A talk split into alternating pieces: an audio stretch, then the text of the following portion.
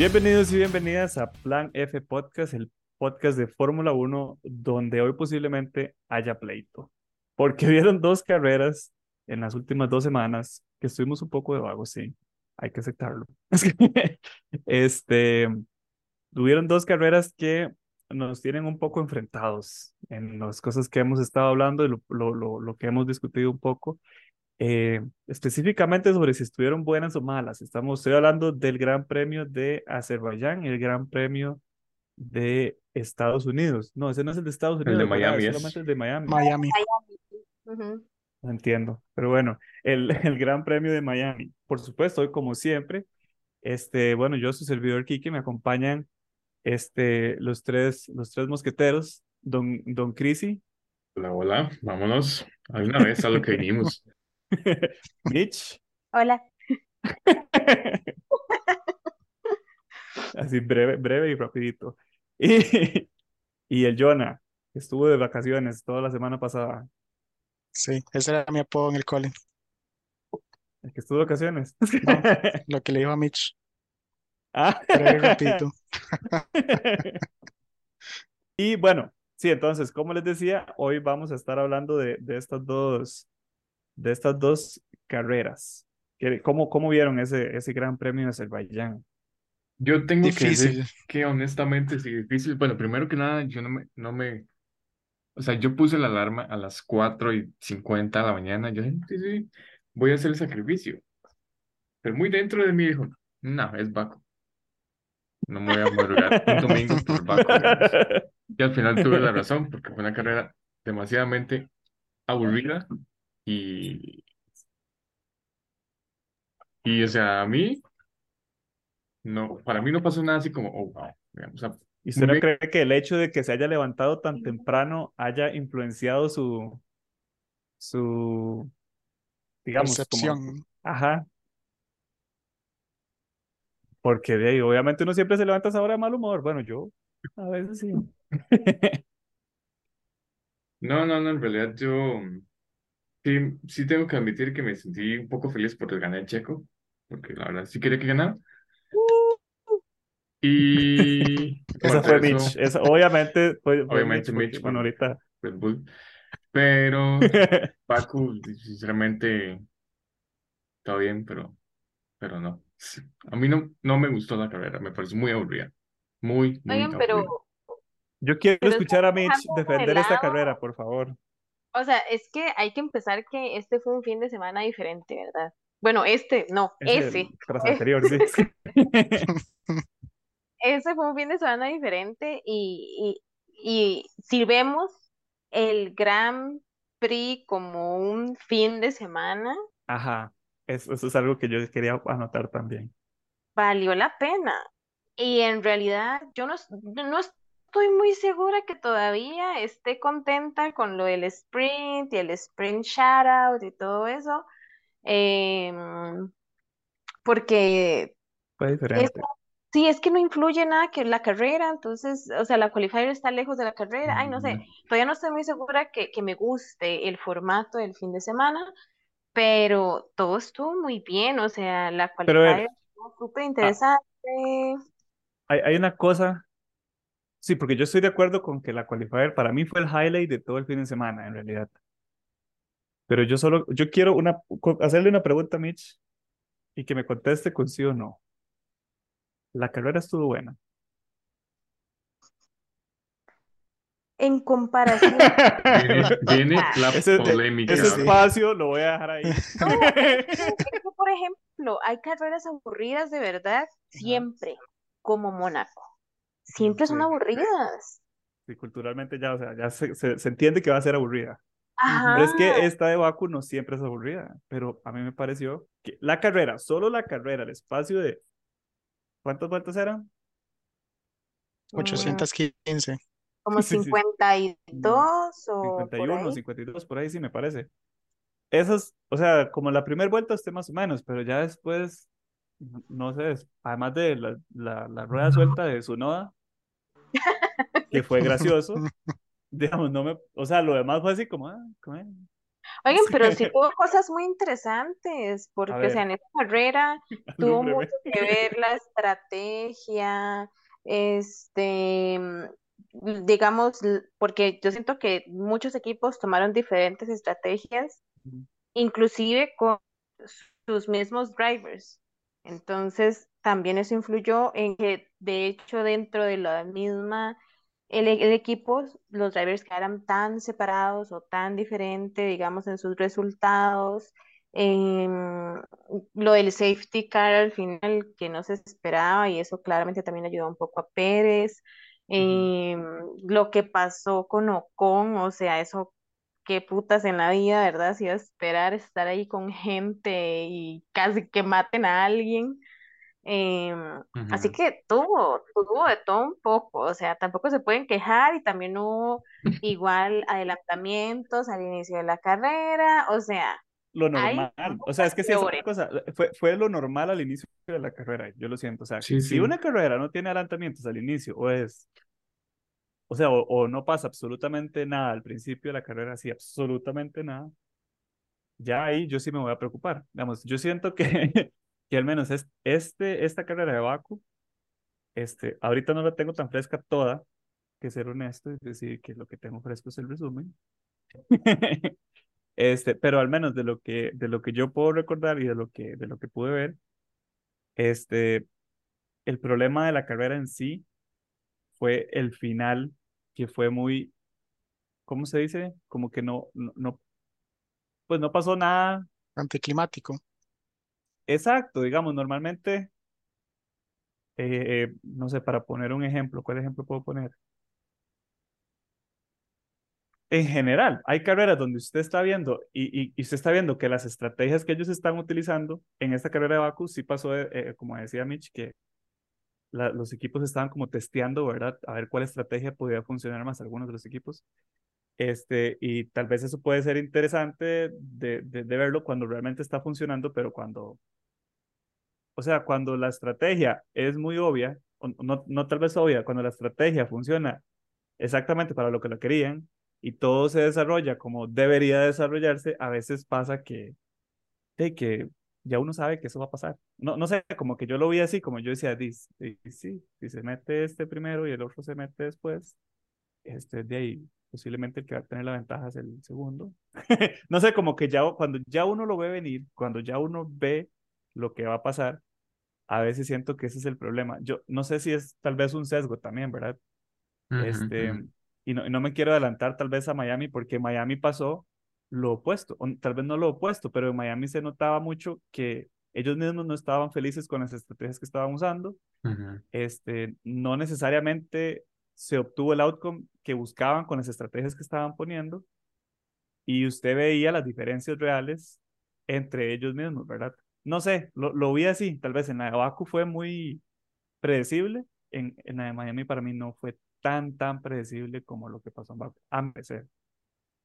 Oigan, está viendo que lo, lo de Tsunoda fue en el sprint y en, Eso la fue en el sprint, no fue en la carrera. no, y en la carrera el que salió fue Joe y De Vries. Ay, qué cólera con este Mae. Podemos hablar de los rookies, así en general. Es que ¿De nuevo su, Latifi. de su nueva qué? Rajado. No, no, no. Los rookies de ahora, yo tenía mucha fe al principio de la temporada. Yo decía, Sergeant le va a ir súper bien. A De Vries yo le tenía tanta fe que yo, yo o sea, es la- esa es la fecha que no lo he quitado de mi equipo de fantasy. Yo es que, Yo Ay, por favor, ¿cómo va a tener fe en De yo, Vries? porque yo tengo fe, yo tengo Quémelo, esperanza. quémelo, Mitch, quémelo. O sea, vean que, la cantidad pero de años que el Mae ha estado, digamos, en el sí, no, no, no, ya, ya me o convencí sea, de que la próxima, olvídelo. ah, Ya, o no, sea, ya, ya el lo superé. era hubieran puesto desde hace muchos años antes. Ujú. El Mae ya tampoco está tan joven. No, no, no está tan joven. O sea, es un rookie en Fórmula 1, pero no es Sí, joven. pero Ajá. yo, antes de, de pasar a Jonathan para que comente Baku, yo sí le tenía fe a ese mae, a De Vries, porque venía a ser campeón y todo, y yo decía, mae, tiene potencial.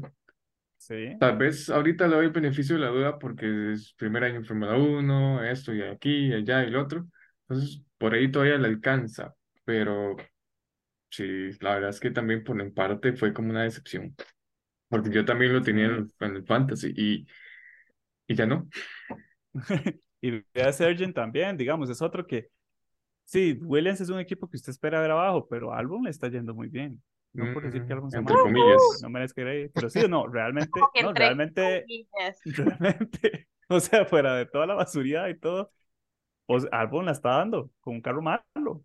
Es que digo entre, entre comillas porque las la estrategia tal vez no les ha funcionado como hubieran querido. ¿Verdad? Entonces, por ahí lo carreras. O sea, es- mm, sí, no, porque yo siento que, como le digo, yo siento, yo lo he visto bien a él. O sea, a todas luces lo he visto, lo he visto bastante bien. En términos generales, va bien, pero todavía le falta. Puede dar más.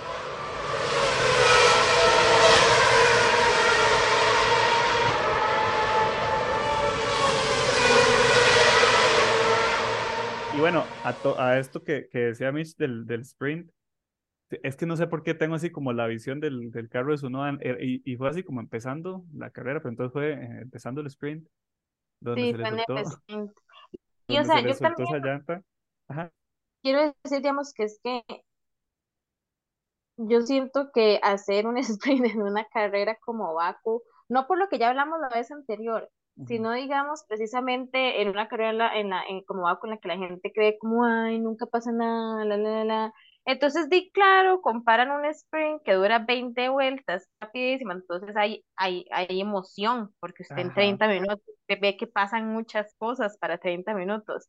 Y después se va al día siguiente con una carrera de hora y media, dos horas, no pasa en nada. las que claramente probablemente pasa casi lo mismo que pasó en el sprint, pero la gente no la ve tan buena porque simplemente es más largo. Mm. Entonces, y también siento que eso hace que la gente vea la carrera aún peor de lo que se vería si fuera solo la carrera Ajá, es exacto. Es, ese es el punto. Así es, yo no, yo no sé, porque eso es algo que yo iba a decir. Yo siento que el sprint, a mí no me molestó el sprint. La, la verdad, el form- me gustó el cambio que hicieron en el formato esta vez, de que hicieron, porque me parecía ridículo que un sprint fuera la clasificatoria para la carrera y que el Ujú, sprint determinara el pole, porque de ujú, eso no se trata el pole position, ¿verdad? En mi opinión. Yo soy del parecer de que un pole position es la persona que logra hacer el mejor tiempo en unas condiciones específicas ujú, que no son condiciones de carrera, sino son condiciones de clasificatoria. Es diferente. Pero este, este formato que hicieron, me, me parece que era que fue tonto tener la clasificatoria para la carrera antes del sprint con clasificatoria también y después la carrera. O sea, Sí. ¿por qué nada más no hacen el sprint con la clasificatoria primera, después la clasificatoria para la carrera, que es el día siguiente? Digamos, no sé, me parece como más lógico. Sí. Pero en sí, que, que se mantenga como esa idea de que el sprint es una carrera individual y la carrera principal es una carrera como tal y ambos requieren de clasificatorias diferentes, eh, me parecería como algo adecuado. Pero en, este, en esta carrera en particular, exactamente lo que dijo Mitch, de, así, es exactamente lo que, lo que yo también pienso. Me parece que el sprint no estuvo tan pésimo, o sea, fue como una carrera normal, estuvo bien, pero como que le tira mucha sombra a la carrera y entonces la carrera ya se vuelve como, como algo que tiene más expectativa que no va a ser igual que el sprint. ujú. Precisamente por las, por las características que tiene esta carrera, ¿verdad? Que después de un tiempo di, se vuelve muy monótono. Entonces, no sé, siento que eso, ese punto en particular como que cagó un poquillo ahí la carrera Sí, en sí. mi, en mi, sí, en mi parecer. Pero bueno, Jonathan, ¿qué nos puede comentar al respecto? Sí. Eh, yo no sé, casi no me acuerdo de Baku, pero lo que sí me acuerdo, Parece más que o fue hace mil menos, años. sí, vamos a ver, aquí tengo minutitas, es que hubieron muchos errores tontos de parte de la gente que, oh, veo una pared, voy a ver qué pasa si la toco con la llanta, dos tejas. Y uno de esos fue de Brice, luego Max casi se la come toda también, eh. Dejó la Checo también casi, este Stroll se llevó la pared Sí, también, hizo pero un tuvieron así, literalmente la, la tocaron, la besaron, como Sí, ellos. Sí. y estuvieron ahí muy, muy, muy cerquita de, de verdad, de, de tal vez ponerle un poquito más emoción con otro safety car o algo así. Pero también me parece raro que esos más cometan esos errores tan, tontos porque no es que ni siquiera iban luchando, nada más como, nada, nada, nada, uh, pared suave. pum, se tienen que ver cómo se quitan. Y Oiga, tal vez metiendo yo teorías de creo, conspiración ya ahí. sí, sí, ya venían ahí como, Hicieron al propio porque quieren dar emoción. Es que sí, Sí, Sí, sí, sí, a ver despierta si la pasaba sí, algo bueno. venían ahí medios dormidos con el aire acondicionado ¿no? del carro. Pero también yo creo que eso es por la fatiga de el formato del sprint, porque técnicamente tuvieron tres días de competencia al 100, de Ujú. quali para la carrera, el pre-quali del sprint, el sprint como tal y luego la carrera, todo en tres días. Malas prácticas. Malas. Bueno, una práctica. Sí. Que Por eso, también, pero el que también cuenta como tiempo en pista. Pero, lo, lo- pero es, es cierto eso, digamos. Siento que físicamente es otra historia el estar compitiendo realmente al 100 versus, sí, una práctica libre extra, sí, por ejemplo. sí. Porque, por ejemplo, una práctica es, usualmente es Q2, que coincide con la hora de la, de la quali, del, del, digamos, que se hace el sábado, que es al final, los últimos 10 minutos que van al 100. Lo demás es recolección de data y demás y cambio de setup del carro. Pero con eso sí fue todo como muy, muy rápido, muy, o sea, muy pesado también, pudo haber sido muy pesado para ellos también, porque tampoco están acostumbrados. Obviamente son atletas, pero no es lo mismo estar Siguen al siendo personas. C, más la fatiga, ¿verdad? De toda, bueno, venían de cuatro, cuatro semanas de, de vacaciones, entonces nada que ver. Pero igual sí, sí pudo No, andar pero por igual, o sea, sí sigue siendo como un, de un, un- un sobrecargo, digamos, de, de, de trabajo al que no Sí, estaban acostumbrados por los últimos días. Entonces, más bien es peor. sí, Y sí. digamos, yo realmente lo que pienso es, ¿se necesita otra carrera? Es que, o sea, es que yo siento que me entiende, o sea, el fin de semana está hecho para que usted sienta emoción Ujú. Con una, carrera del El domingo. Entonces, no la sé, o sea, carrera, exacto. ¿para qué tener dos carreras? Yo entiendo que hagan eso en la Fórmula 2, en la Fórmula 3 o en los formatos que gusten, pero o sea, no sé, siento que poner carreras innecesarias, porque siento que esto es innecesario para el campeonato, que al fin y al cabo no, no, no interfiere en nada de lo que pasa en la carrera, a lo mucho Por uno o interfiere dos que el puntos, digamos. ajá, o que el carro se vaya a joder el sábado y entonces interfiere en eso el domingo, es prácticamente lo único. Y sí, ganan puntos, pero di, los primeros ocho lugares, por ejemplo, Albon quedó de noveno y, o sea, no ganó ni un solo Ya, punto. ya entendí por qué no quiere. Sí, Sí, sí, sí, estaba la sí. respuesta. No, pero es totalmente cierto. A mí me parece que, digamos, me- obviamente para, para mí más carreras siempre va a ser un dele, ¿verdad? A mí me gusta verlas. Pero en tanto a la necesidad de una carrera para el campeonato, o sea, ya uno estaba bien con la que estaba antes, que era solo una. Siento que, de nuevo, es el, el problema con, no sé si es el problema, el problema con los sprints, le voy a decir el problema, es que es algo que simplemente no está dirigido a nosotros, los que estamos acostumbrados a esto. Exacto. No, Es, a es, los que lo, a los que lo vemos por el stream, de hecho. Porque uno no tiene jueves y viernes como nada más tirado ahí para uno poder ver esas cosas. Uno los puede ver igual después, pero verdad, el segundo que uno abre cualquier red social ya se le cagó todo. sí, no, pero por eso no, yo lo que siento es que eso está más dirigido a la gente que no quiere ver la carrera del domingo, o a la gente Sí, que sí. quiere, o sea, que quiere algo diferente, nada Es, más. co- es como para la gente que tal vez no quiere una carrera tan larga, entonces dice, ah, madre, vamos a tirar este sprint de, ¿cuánto eran? 25 vueltas, media hora o algo así. Que se les van menos de 40 minutos. Exactamente, entonces sí, la gente paga la suscripción, por ejemplo, y, y se tira esa carrera y la del domingo simplemente es como secundaria.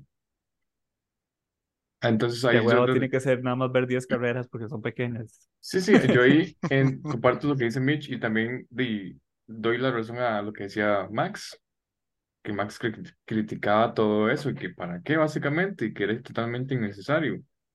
Aparte, como decía Jonathan, la Ujú. fatiga de los maes no van a hacer la misma competencia el día siguiente en carrera que ya es la, la que cuenta. Entonces, para mí es también para sacar plata, más plata, y porque espectáculo Sí, es pasa segundo marketing, no plano. espectáculo. Por eso el Más bien, espectáculo más pasa bien en como, sí, como pasó en Baku, lo que hace más bien es que puede llegar a joder lo que va a pasar después. Ahora, yo no voy a decir que estoy en contra de los sprints, pero sí puedo cuestionar la necesidad en realidad. O sea, como que sí puedo decir como, Ajá, o sea, si los quitan me es indiferente, la verdad, estoy bien con la carrera. Lo único que sí no me pueden hacer es quitarme la carrera el domingo. Sí, sí, es como, ma, Sí, ma, hay- hay- Y claramente. ya, si sí, llegan y ¿no? me dicen, no, ahora son los lunes, no, me les cago. Es es que, como, ok, hay spring, qué bueno que la- sí, el darse ver el, ver el Sí. spring. Pero también es como, ah, man, no hay spring, y todo bien, espero la carrera el domingo.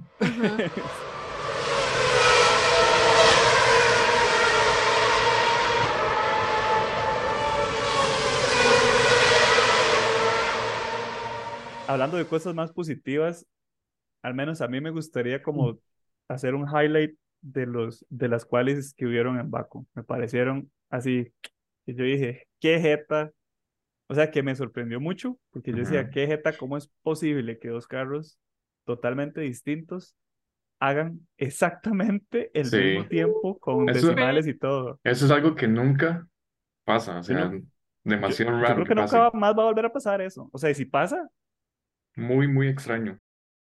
Yo nunca lo había visto, honestamente, en ninguna serie de carros de carrera. O sea, me, me parece, y yo soy, yo soy un fiebre Ujú. para ver todos los tipos de carreras. Me parece una jepa, de nuevo, que dos carros totalmente distintos, con una, o sea, es un setup completamente diferente, Ajá. puedan lograr, y dos personas diferentes que pesan diferente. puedan lograr el mismo tiempo en una pista. O sea, eso es una jepa. Para darles contexto, estamos hablando de Verstappen y Leclerc. No me acuerdo exactamente el tiempo, pero pegaron así, exactamente lo mismo.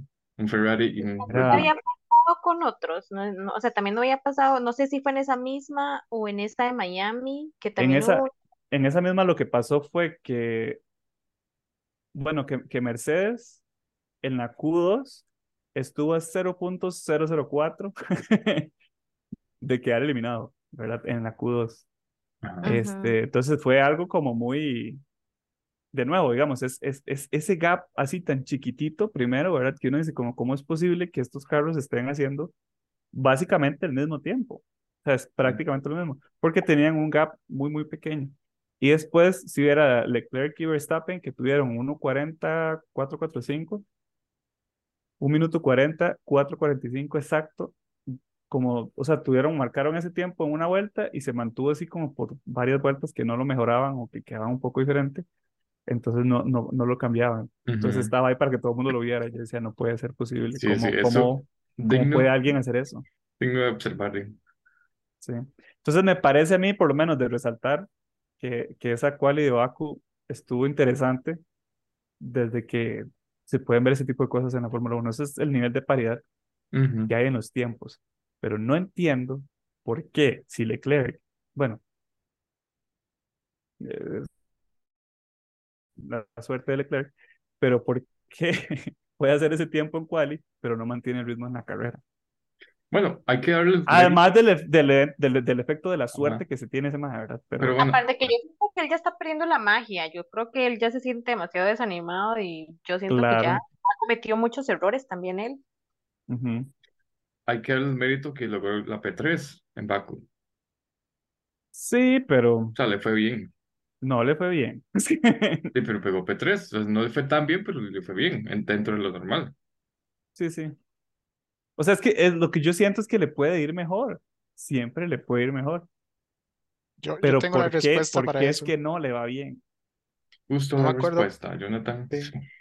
Y no me acuerdo si fue en una entrevista con Leclerc o en el podcast también que tiene Fórmula 1, si nos quiere invitar alguna vez, siempre estamos disponibles, que este Leclerc está corriendo muchos, muchos, muchos riesgos con el setup del Ferrari.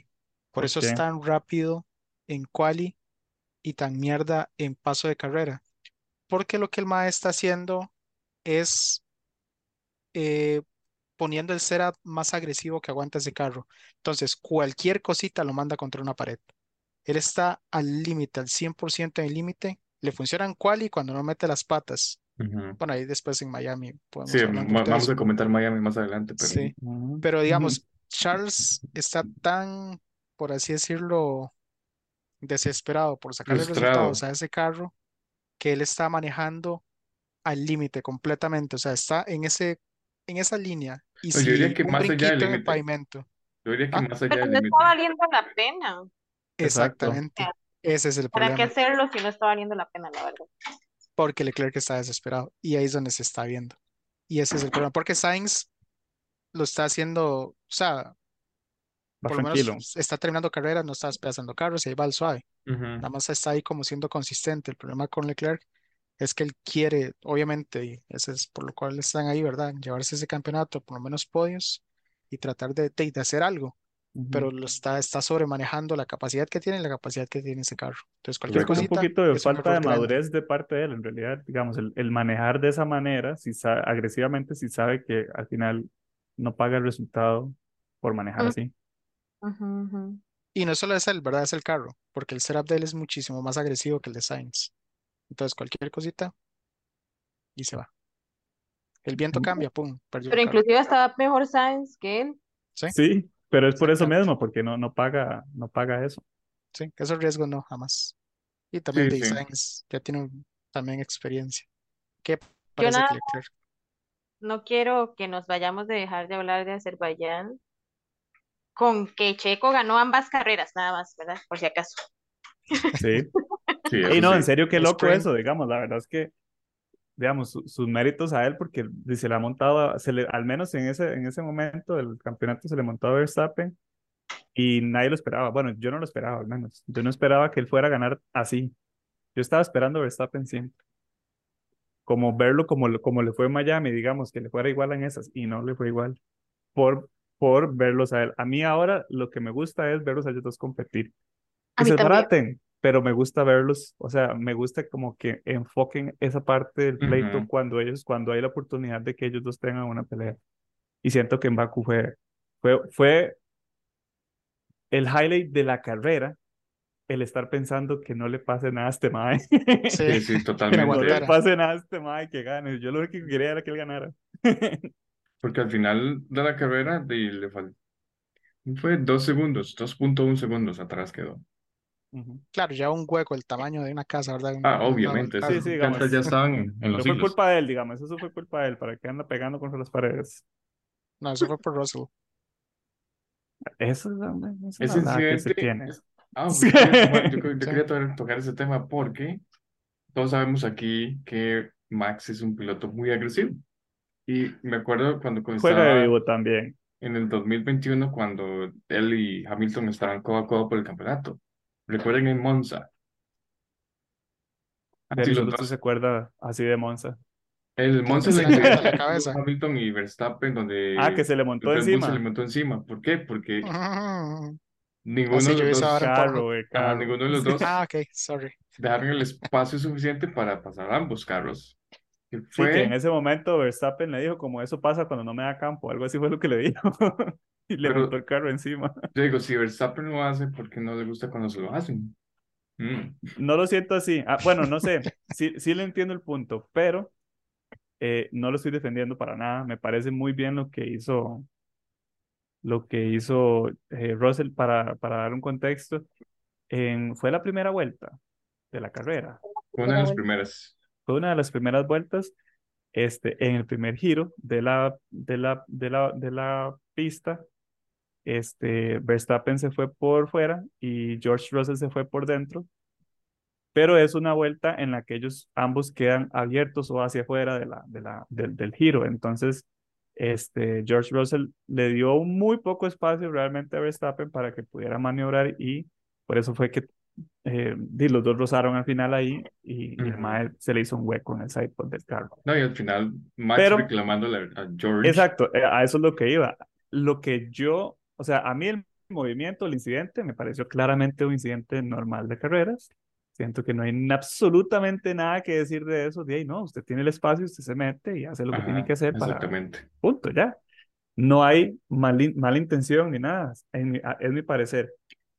Pero el que Verstappen al final le fuera a explicar a Russell cómo tiene que manejar, me pareció sumamente Innecesario. ir- irrespetuoso para Russell. Y También. me pareció muy bien que Russell nada más se diera vuelta y se fuera. Sí, Porque es como que ¿cómo van a defender a Russell? ¿No se Sí, acuerdan lo que hizo sí. Russell contra Bottas? ¿Cuándo fue en el 2021?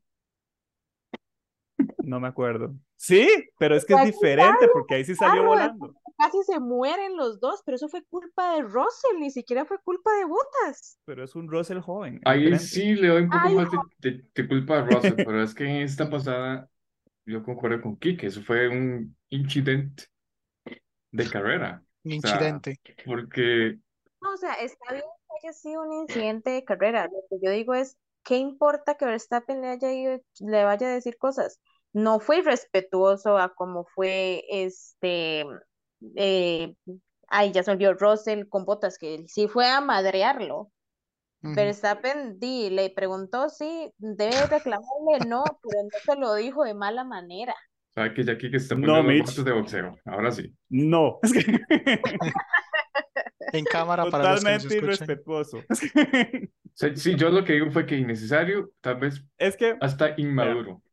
es eso, yo siento que es eso. Yo, Russell no es tonto, él sabe que no tiene grip, no tiene por qué explicarles a ellos que es que no tenía grip y Verstappen le va, le- porque lo que pasó fue eso, como que el madre le dijo como, hey, es que a este momento usted tiene que saber que no tenemos grip, ¿por qué me está haciendo esto? Ujú. Y el otro le dice, ya, es que está el hueco. Dice, en este tipo de carreras, es, es, es que es así, es como, Y es que si hubiera sido como, si- como con un, con un, con un aire de superioridad de Verstappen, exacto, este, llega y le dice, es que así, nos, así no corremos nosotros en Fórmula 1. Y George le dice, "Ya, es que no tengo grip. El espacio le dice, estaba- "Di, nadie tiene grip. El, estar- Oiga, el pero espacio está ahí. Un montón de errores, o sea, no entiendo cómo pueden defender a Russell. es que a El ver, no o En sea, ese, en ese cae mal, incidente, a mí por sí me cae mal, pero quitando el lado que a mí me cae mal, el mae ha cometido muchos errores que no Sí, debería pero de estar cometiendo sí, no pero en ese ese no incidente, en ese, ajá, en ese incidente no me, no considero que haya sido un error del por Exactamente. O sea, veámoslo, veámoslo de esta forma, que si hubiera sido al revés, que fijo hubiera sido igual. Ah, Russell hubiera ido no, no, no, eh, si hubiera sido al revés, llega Verstappen y dice, no, no, peor. el Sí, hueco sea, estaba ahí, yo lo aproveché, no pasa nada. Pero como por eso, por eso siento que la mejor respuesta que le pudo dar Russell a Verstappen fue darse la vuelta e irse. sí, sí, como no moleste, carepicha largo. sí.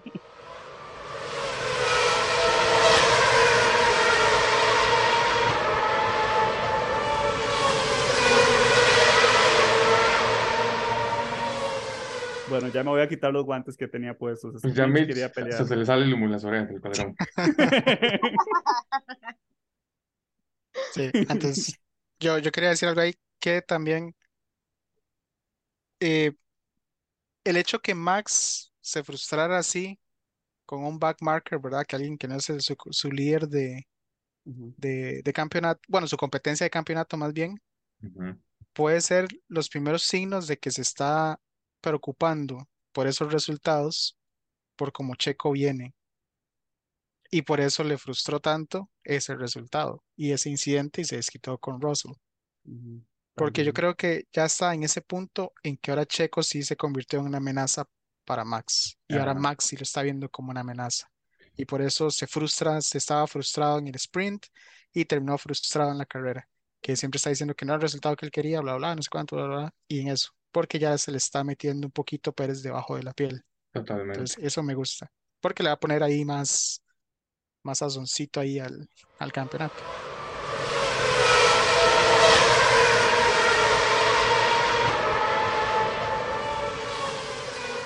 Cerrando lo que fue GP de Baku en términos generales,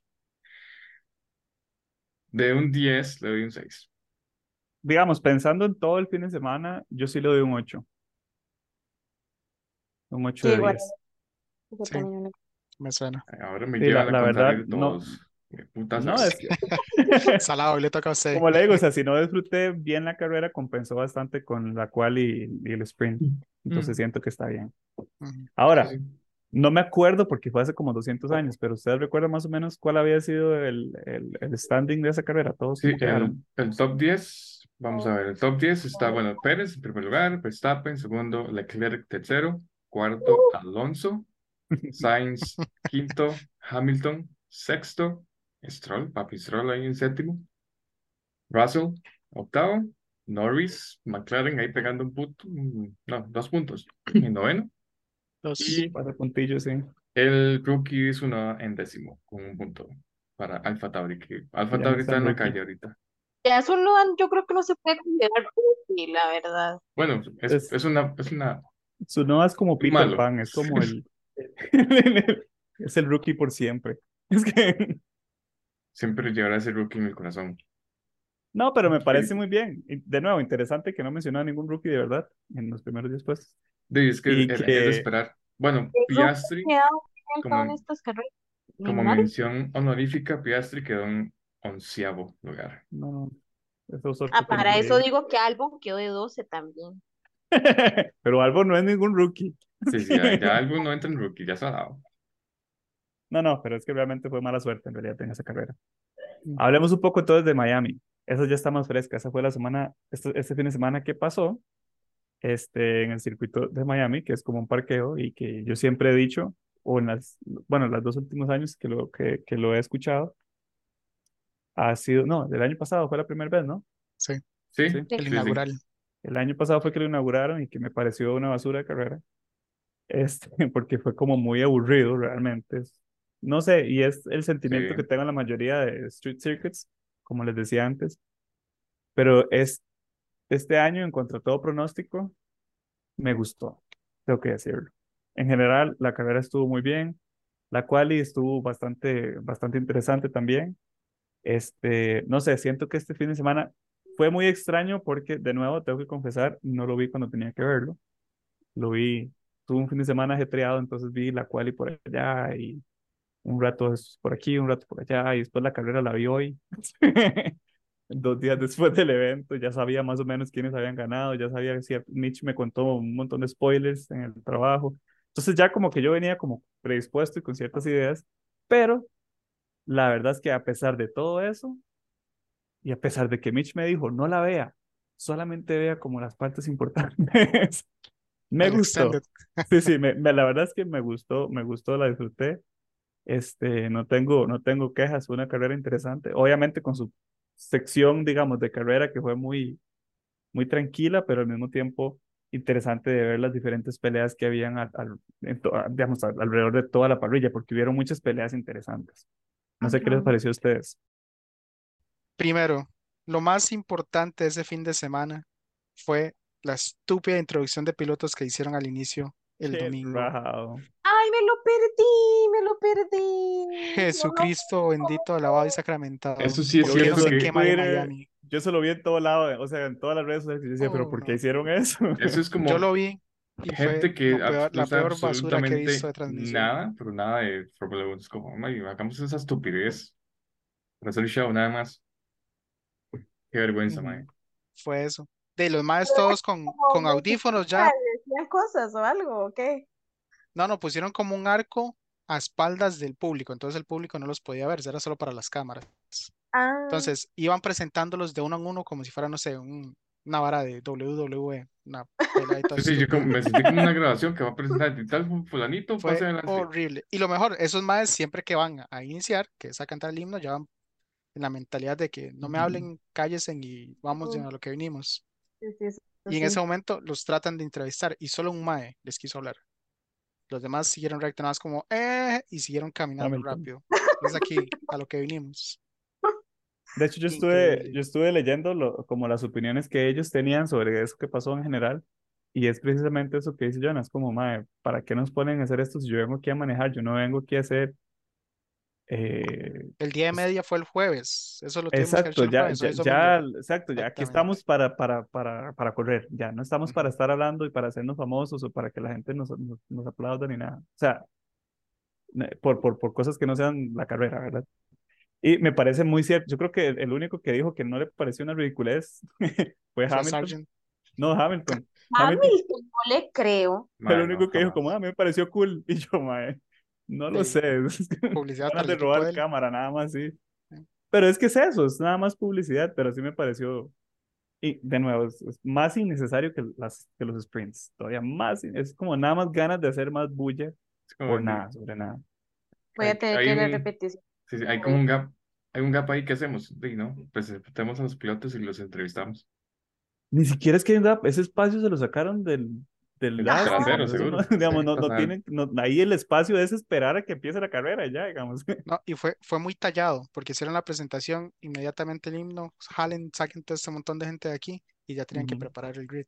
Entonces fue muy, Lo saca de su zona, digamos, ajá, exactamente, demasiado tonto. Y ya me bueno. imagino lo, el carnaval de mierda que va a ser Las Vegas, si van a hacer algo parecido o peor. Eso es, eso sí es cierto. Eso es cierto que es puro marketing. Cero espectáculo. Ahí, cero espectáculo, puro marketing, man, A mi parecer. Pero bueno, Y ya cero carreras. por eso. Sí.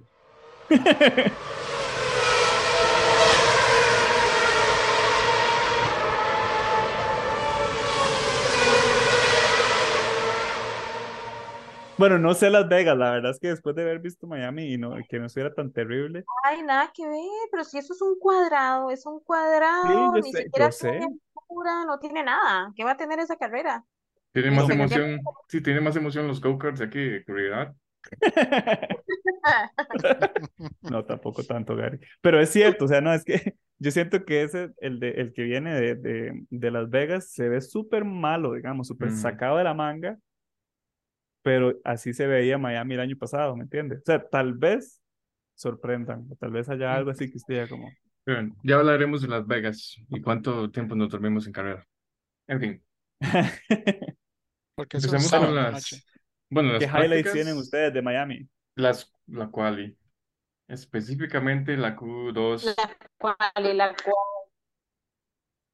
¿Por qué? la Q2. la Q2, Por lo de sí, Hamilton. por la de Hamilton, que al fue, bueno, es que quedó fuera, totalmente, treceavo. What? Sí. ¿Saben que Mercedes no ¿Cuándo fue la última vez que un, al- que un carro de Mercedes quedó, quedó, que se, se quedó en la Q2? Eso fue hace años, ¿verdad?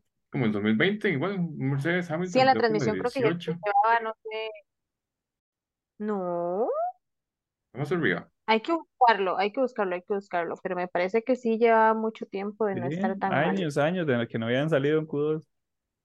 Que yo, o sea, yo lo, yo lo vi, ya yo sabía que iba a pasar porque ustedes me, me hicieron el spoiler, por eso siempre trato de evitar sus chats, pero ese no lo pude evitar.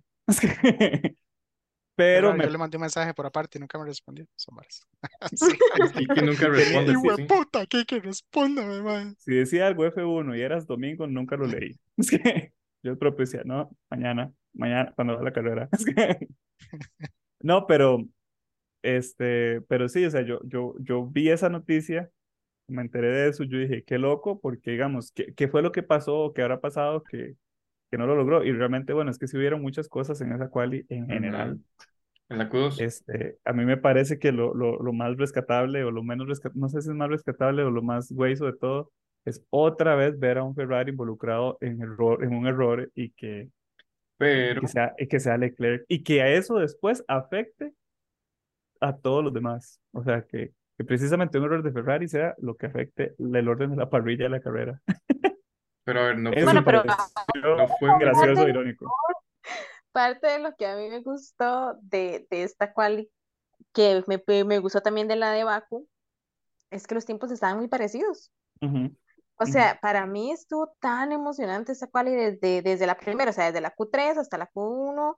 eh, to- todos iban tan parejos que uno decía como, o sea, en un momento Albon o no sé quién estaba como en segundo y yo, wow, o sea, no, era tan, tan, tan, tan que yo dije, "E- está buenísima. O sea, yo creo que Yo esa era una también. quali para no perderse. Sí, totalmente. O sea, de, de hecho, o sea, la carrera me pareció buena, pero la cual me pareció todavía mejor. Y, y, y creo que va de la mano por esa poca predictibilidad con la que, con la que todo se estaba moviendo, digamos. Yo no sé por qué los Haas estaban como con un boost. Yo, algo pasó ahí, que lo vamos a dejar para las teorías de conspiración también.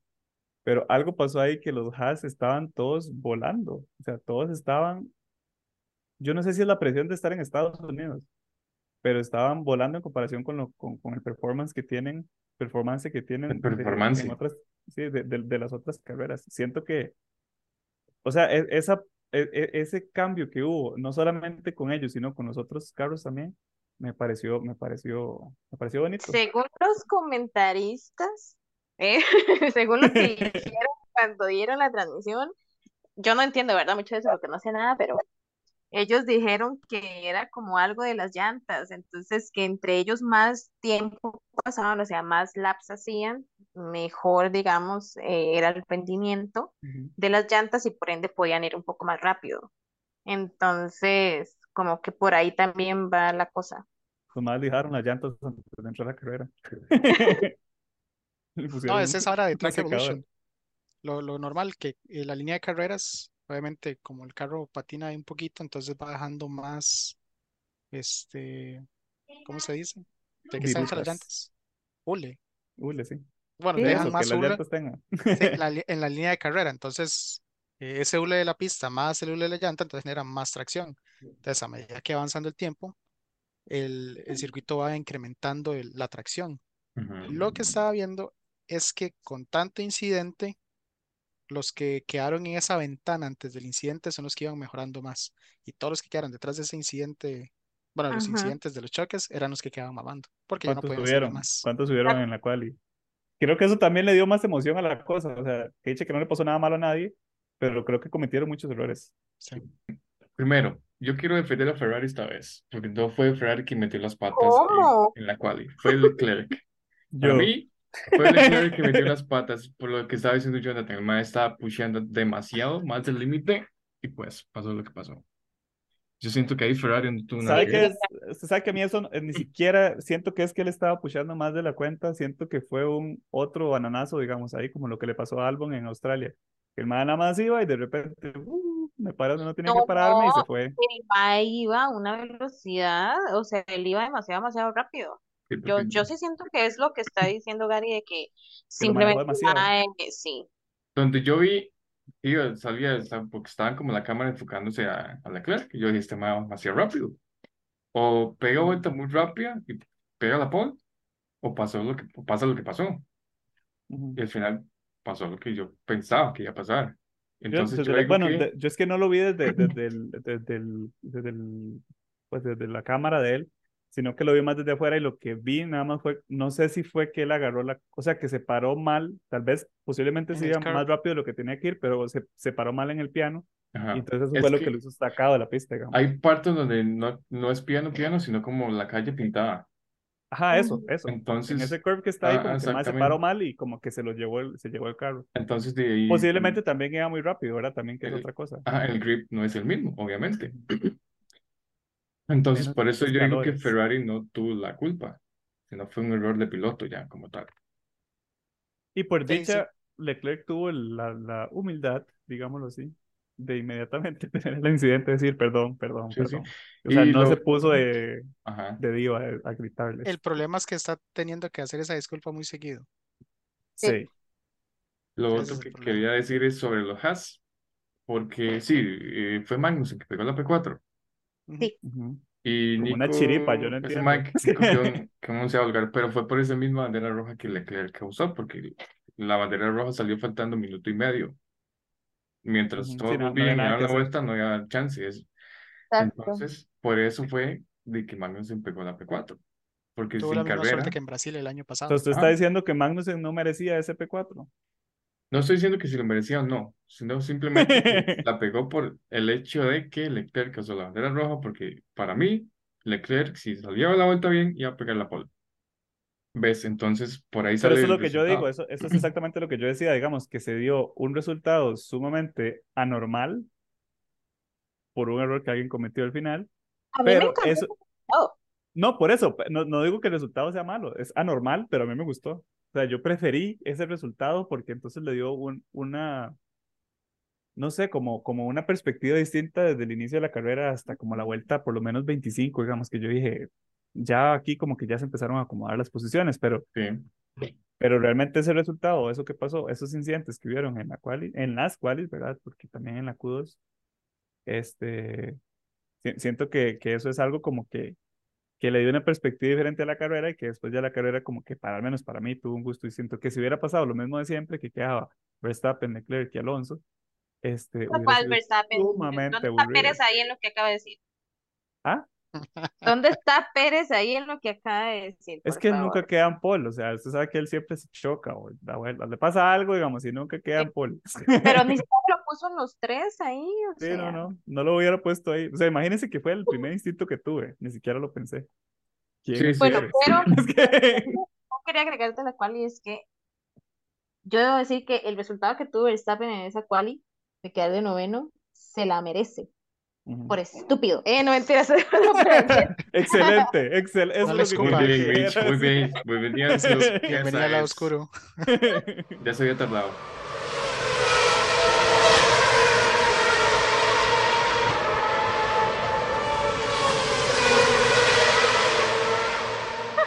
No, pero es No, cierto, es cierto. porque, o sea, él cometió el error que cometió también y, y entonces al final él desistió su vuelta por haber, ¿verdad? cometido el error que hizo.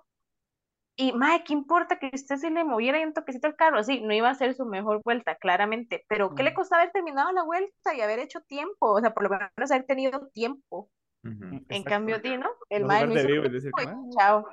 Ajá, y quedarse solamente con la última vuelta del último chance que tenía. Entonces se lo merece, debo decir que se lo merece. Sí, siento Sí, que esa es sí. una, en general, es una práctica que todos ellos tienen, que es de salir. Creo que eso es un riesgo muy grande. Es, es- esa, bueno, en, en las cuales lo que pasa, igual para, para dar un, con- un poco de contexto, es que ellos dan un par de vueltas, al- tienen do- 12, 15 minutos para, para todo el, el- el- en la última. Y para la sí, última en las sí. primeras dos y la última es más corta. Ujú. Eh, pero entonces ellos dan un par de vueltas ahí y después se, se guardan hasta, la, hasta los últimos dos minutos y después ya salen, dan una vuelta, un outlap y después dan la vuelta rápida. Como el últimos, los últimos 30 segundos del, de la- de la- del periodo de clasificación. Entonces siento que es como un riesgo muy grande de que pase exactamente lo que pasó en esta carrera, que haya un incidente que no permita que terminen las últimas vueltas Ujú. mejor, sa- tratan de sacar su mejor vuelta en un principio, pero así se, se destruyen. Si ya al final no lo logran, entonces dan una última vuelta al puro, puro final, si ven que el resultado no les favorece, pero ya como último recurso que sea ese, ese final, no que sea el único recurso el dar una última vuelta al final del periodo de clasificación. Pero bueno, siento, que nada más es una mala práctica, y igual esta vez Verstappen por jugar de vivo y quedarse hasta el puro final terminó quedando bastante bajo. Pero, de nuevo, que quedara tan abajo generó eh, bastantes pleitillos vacilones que a mí me gustó, me gustó reírme de los pilotos nada más dejándolo pasar. Yo no sé qué piensan ustedes cada vez que vean a Verstappen pasar. sí, qué- qué les digo como cólera, así como que ustedes decían, más usted pudo bien, bien haberse cerrado ahí. Ay, Nadie pero le es que gustaba como el- defender la posición. Red no podían, o sea, la verdad es que para qué se van a joder las llantas sabiendo que el carro tiene una velocidad en la que ellos no pueden alcanzar. Yo No vale entiendo pena. eso. Tienen Yo- que guardarla para los carros con los que sí pueden competir. Sí, pero hacerlo perder tiempo. O sea, es lo lógico, eh, yo siento que es lo lógico, pero digamos, mi instinto de corredor, en el momento en que yo veo que puedo cerrarle el hueco, cierro el hueco. Defienda, defienda, mae. Sí, es que yo lo veía como muy, muy obvio, así como que usted dice, mae, es que por instinto yo nada más me corro así un toquecito para la izquierda, le cierro el hueco, tiene que esperarse a la próxima recta, es lo normal. Después me pasa, porque es obviamente más rápido que yo, pero yo No. no quedé como un cobarde ahí nada más, como que nada más me quité. obviamente se sabe que Era como cuando vienen las ambulancias en la carretera y nada más todo el mundo empieza a quitarse. Sí, sí, exactamente. Obviamente se sabe que en la recta el demás le va a pasar. DRS o de, sin DRS le va a pasar. ¿Por qué no defiende en las, en las curvas? Cuando menos, o sea, así como nada. Yo entiendo que es, no es lo más racional, no es lógico, es estúpido hacerlo.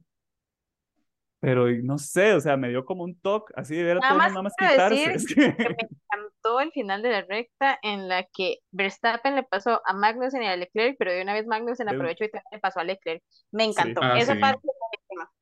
Yo, En general, toda la acción de los Haas estuvo violenta, a mí me encantó. yo tengo pesadillas con ese rebase. Todavía no entiendo cómo diablos pasó a esos dos maes como si fueran nada. Es que nada más hizo así como, se metió y apareció allá, y como, yo, que, pero oh. eso fue como una teletransportación, o sea, de Sí. repente el más estaba allá adelante, no importa dónde bloqueen, yo siempre voy a pasar y nada más pasó, Sí, como si nada. Es demasiada, demasiada, demasiada la ventaja digamos, que tiene esa cosa con DRS. Para ponerlo en términos gaming, está demasiado OP. Brutalmente OP. sí. Bueno, al menos en esa parte, digamos, qué lindo Jonas. No, pero eso me gustó a mí mucho. Eso de los Haas en general, digamos, que siento que esta vez se, se pusieron así en serios y trataron de nuevo, no sé si, se si sintieron como una presión de que el jefe los estaba viendo ahí de frente. Es que, o pues que hubiera quedado mejor. La verdad, siento Sí. que se merecía más que ese décimo lugar. le pusieron más que para un décimo lugar. Pero este, me- igual me gustó toda la acción con ellos y me gustó también, bueno, como, como mencioné antes también, la acción entre Pérez y Verstappen me, me hizo Sí. sentarme en la orilla del asiento, digamos, totalmente, que son de esos, de esas peleas que usted dice como quién quedará. Porque en esos dos usted sí puede tener la incertidumbre que puede que uno o el otro gane.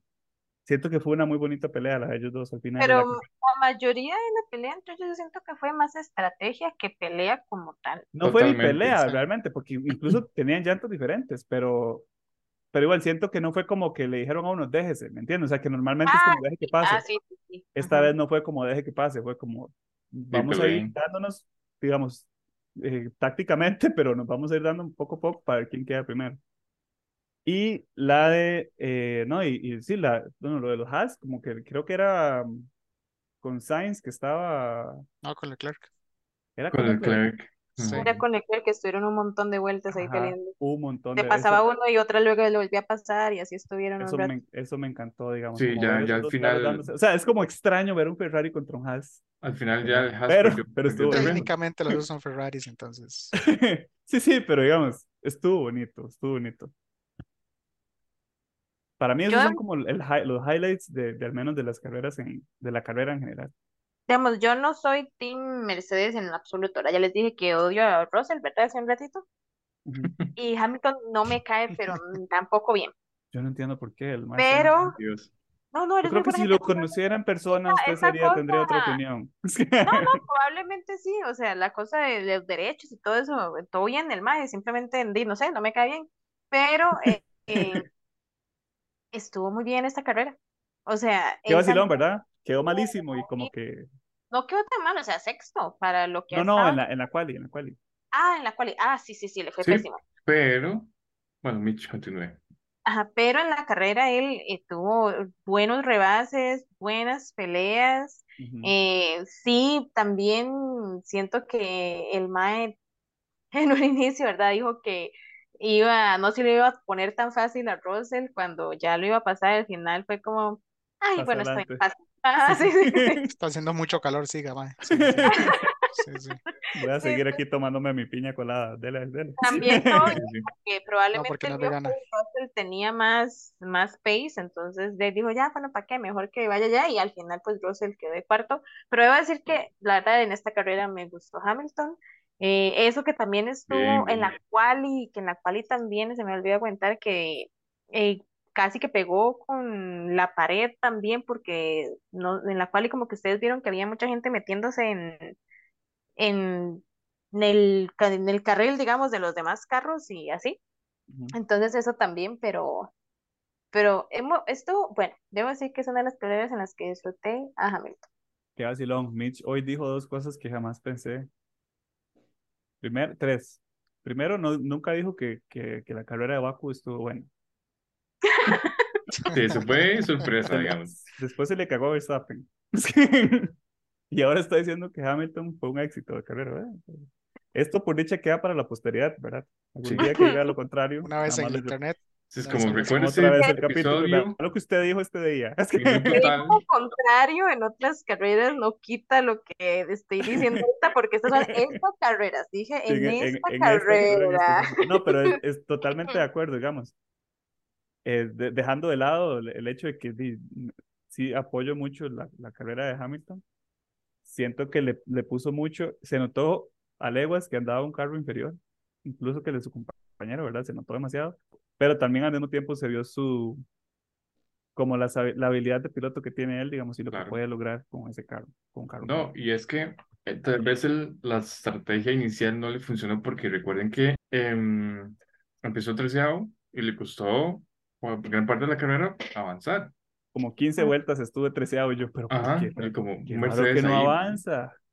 Pero ya al final logró recuperarse y llegó a la P6.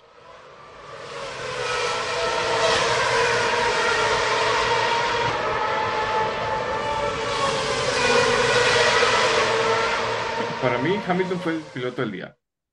Honestamente. Pues no, según la gente fue Verstappen. Yo Pero es que eso es, lo, eso es lo otro, digamos, si usted ve lo que Verstappen hizo, más allá de que, como les digo, fuera como una ambulancia, digamos, que nada más iba a- de, de- de noveno a primero, este, De noveno a segundo a la vuelta 14. sí, sí, pero, pues, o sea, Sí, sí, que, pero sí, sí. O sea, ya estaba ahí. sí, Sí. que, que siento que, digamos, tampoco la tuvo fácil, fácil, por lo menos no al final de la carrera. O sea, Pero, no fue como que se la regalaron a él. ah, no, no, O sea, obvio no. Pero lo que yo quiero decir es que eso sí, no es sorpresa, eso todo el mundo lo esperaba, Sí. ¿verdad? Y aparte la estrategia a Max le ayudó demasiado, demasiado. porque a Checo, Qué rajado, ¿verdad? O sea, yo no sé cómo le rindieron tanto las llantas. sí, a mí me llamó la atención que en la transmisión le preguntaron a Horner qué es la estrategia de Verstappen usar en, en duras y Checo en, en medias. Y lo que él dijo fue que, según los simuladores, las llantas medias eran la, la estrategia, digamos, entre comillas, ideal para iniciar la carrera. Porque eran más rápidas. Cosa que al menos a Checo no le funcionó. No Pero es que yo funcionó. siento que el, el aspecto, el aspecto, de- al menos en esa pista, la, la, la parte ambiental, digamos, y, y el, pues, y- y la construcción de la pista como tal, hace que los simuladores, o sea, no, obviamente no se van a quedar botados porque claramente es demasiado, son simuladores muy precisos, pero digamos, las condiciones en las que corren van a variar mucho en esa pista y eso va a cambiar mucho, digamos, la llanta que, que, que la llanta que vayan a utilizar les vaya a rendir o no. Pero digamos, me parece que, que fue en esta carrera, en la transmisión, eh, los comentaristas dijeron que Yo veo a, hacerme a ese Mitch- tatuaje. sí, es una camisa. Los comentaristas dijeron que Y abajo, no regrets. De una vez. No, pero ellos dijeron que el, el compuesto, el, el hard, el duro de, de esta carrera, había sido el medium en la carrera pasada. Entonces, di que en la carrera pasada el que mejor había estado había sido el medium. Entonces, que tiene sentido que también ahora haya sido el duro, porque pues El era el mismo compuesto, ajá. Sí, sí. Pero llama la atención cómo la estrategia puede determinar una carrera. En ese sentido. No, lo digamos. que, una de las cosas, digamos, como, como en eso que dice Gary, lo que, lo que a mí me pareció interesante de la estrategia, tal vez no fue la estrategia, sino fue la manera en que los pilotos rindieron las llantas de maneras distintas. Que de nuevo, eso es lo que le da una variabilidad y una poca predictibilidad al resultado de la carrera. Porque digamos, no es lo mismo ver a un, ¿quién fue? Que entró como, como Sargent, creo que fue. Una de las primeras vueltas fue que entró. Ajá, que entró rapidísimo. Y usted dice, pero ¿por qué está entrando ya? Como en la Ah, vuelta pero- 4 o 5. No le duraron nada las caballo. llantas. Sí, no, no le duraron nada. Entonces, es la, es la diferencia de ver eso a alguien que está rindiendo unas, unas llantas casi 40 vueltas. O sea, es casi más del 60% de la carrera. Entonces, es, es eso, como si usted tiene un estilo de conducción en el que usted puede manejar bien el desgaste de las llantas y rendirlas mejor, que también fue lo que hizo Hamilton, ¿verdad? Claramente a Verstappen le sirvió mucho más. Este, le va a dar una ventaja y de nuevo va a dar como, una, como un resultado diferente a- al que van a tener las otras personas que tienen exactamente la misma estrategia, ¿verdad? Pero, siento que sí. eso fue algo que ayudó o que, que, que se vio muy variable en esta carrera y me gustó. En defensa de Sargent, él tuvo contacto con De Vries, entonces Y le que Sí, cambiar la trompa. Front wing. Lo destrozó, entonces tu- y aprovecharon para cambiar las llantas, obviamente. Sí, Ujú, pero apenas estaba empezando, yo se las hubiera dejado puestas y siga, dale. No, pero ¿para qué? Mejor ponerle de una vez la nueva y tal vez se puede quedar con esa toda la carrera y no tener que volver a entrar a pits. Yo creo que Si no me equivoco, veces. si entran a pits, tienen que cambiar compuesto. Sea nuevo ¿Es obligatorio? tienen que cambiar llantas. Yo creo que Ah, no, pucha. solamente entran a entrar el wings, Voy a fijarme. Bueno, pero yo lo que pienso es que parece. Aprovechan, de una vez. Sí. Sí. Pero bueno, escuchemos las highlights de Jonathan. ah, lo primero, De Vries, otra vez, ese mae. o Un sea, highlight negativo. Qué duro empezar así la vida, John. No, ni mejor. Eso, es- eso es parte de los highlights, porque cambió, hizo que variara un poquito el resultado. Para el pobre que iba, Norris. Sí, juepuchis. lo agarró y le dio durísimo por detrás. Mm, y le cagó la carrera a Norris. Sí. Y eso también pudo haber sido el trigger de que vieron que Norris, como tuvo que entrar por Hearts y empezó a andar y dar y darle ahí, fue como, oh, vea, la llanta no se está degradando tan rápido. Parece que esta es la llanta. Y empezaron después todo el mundo a cambiar por Hearts. Entonces, eso pudo haber sido tal vez parte de, o que tal vez la, la degradación que tenían tampoco era la estimada, porque también habían dicho que en la noche había llovido. Entonces, como que el circuito se limpió. Entonces, digamos, estaba desde cero. Entonces, la degradación iba a ser menor. Entonces, eso también le, le sirvió a todos los que empezaron con Hearts. Vamos a ver, ¿qué más? Eh, estuvo bonito también el hecho de cómo Pérez trató de controlar en lo que él podía con la información que tenía las llantas sin saber, digamos, de que Max venía con todo atrás, porque él por mucho tiempo tuvo a Max como a 20 segundos entre P1 y P2 hasta el momento que a él le tocó entrar a pits, que fue cuando todo se le vino a la, a la No, pero, pero no tenían tantos segundos de diferencia. Sí, sí tenía, sí. Ah, no, fue al revés, fue cuando Max tenía que entrar a pits, que le Exacto. llevaba Y a eso, y eso Checo. fue lo que a mí me dio mucho cólera con Checo, porque yo, mamá, manda huevo. O sea, Verstappen llega, se queda en primer lugar y le saca un montón de segundos. ¿Por qué él no intentó hacer lo mismo desde un inicio? Eso me molestó tanto, o sea, con él, porque yo siento que él tenía para poder ganar y no sé, nada más simplemente llega a Ver- Verstappen y como siempre saca un millón de segundos de sí, diferencia y ya. Qué cólera me dio eso. Qué pereza. era un lowlight, hoy todos son lowlights, así que salados. Sí, sí, que, que fue eso, digamos. Era al revés. Sí, Checo tenía que abrir ese gap desde el inicio porque ya venía Max con todo. Tenía que escaparse, meterle unos 30 segundos para que no lo salvara nada contra. Max. Y vamos a ver. Bueno, hubieron rebases vacilones, pero, eh, pero no sé. Ah, bueno, ya me acordé del otro.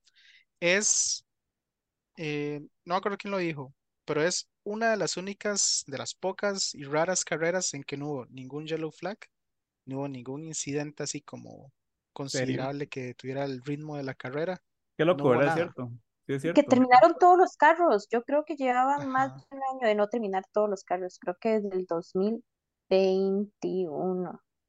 No, y eso estuvo muy bien realmente, porque a pesar de que hubo eso, de que no hubieron banderas amarillas, ni rojas, ni nada en la carrera, este, la carrera se mantuvo con un ritmo interesante. O sea, no hubo necesidad de meter algo para tratar de hacer la carrera interesante, digamos. Que a Como veces, un carro de 20 millones en una pared de cemento. ajá, o no, y a veces que a veces los mismos equipos están esperando que eso pase al final, digamos, para variar la estrategia un poco. O Ajá. como parte de su estrategia es el considerar que puede que haya un virtual safety car, por ejemplo. Entonces, en, en este caso no, no hubo nada que, que lo, que lo necesite. Y, no- y no era necesario en realidad, como que la carrera también se desarrolló bastante bien. Sí, sí, estuvo fluido. Eso fue, Ujú. sí, fue fluido. No hubo como ningún evento raro. Creo que era como, el- solo ha ocurrido, ay, ¿quién le dijo ese mae? Como 13 o 14 veces Ah, bueno. en todo lo que llevamos en Fórmula 1 que no, no había nada, que no hubo ningún Sí, sí. incidente así que detuviera el ritmo de la carrera. Eso está todo en Vale que sí salió al final con una, al menos un highlight positivo. 3-2.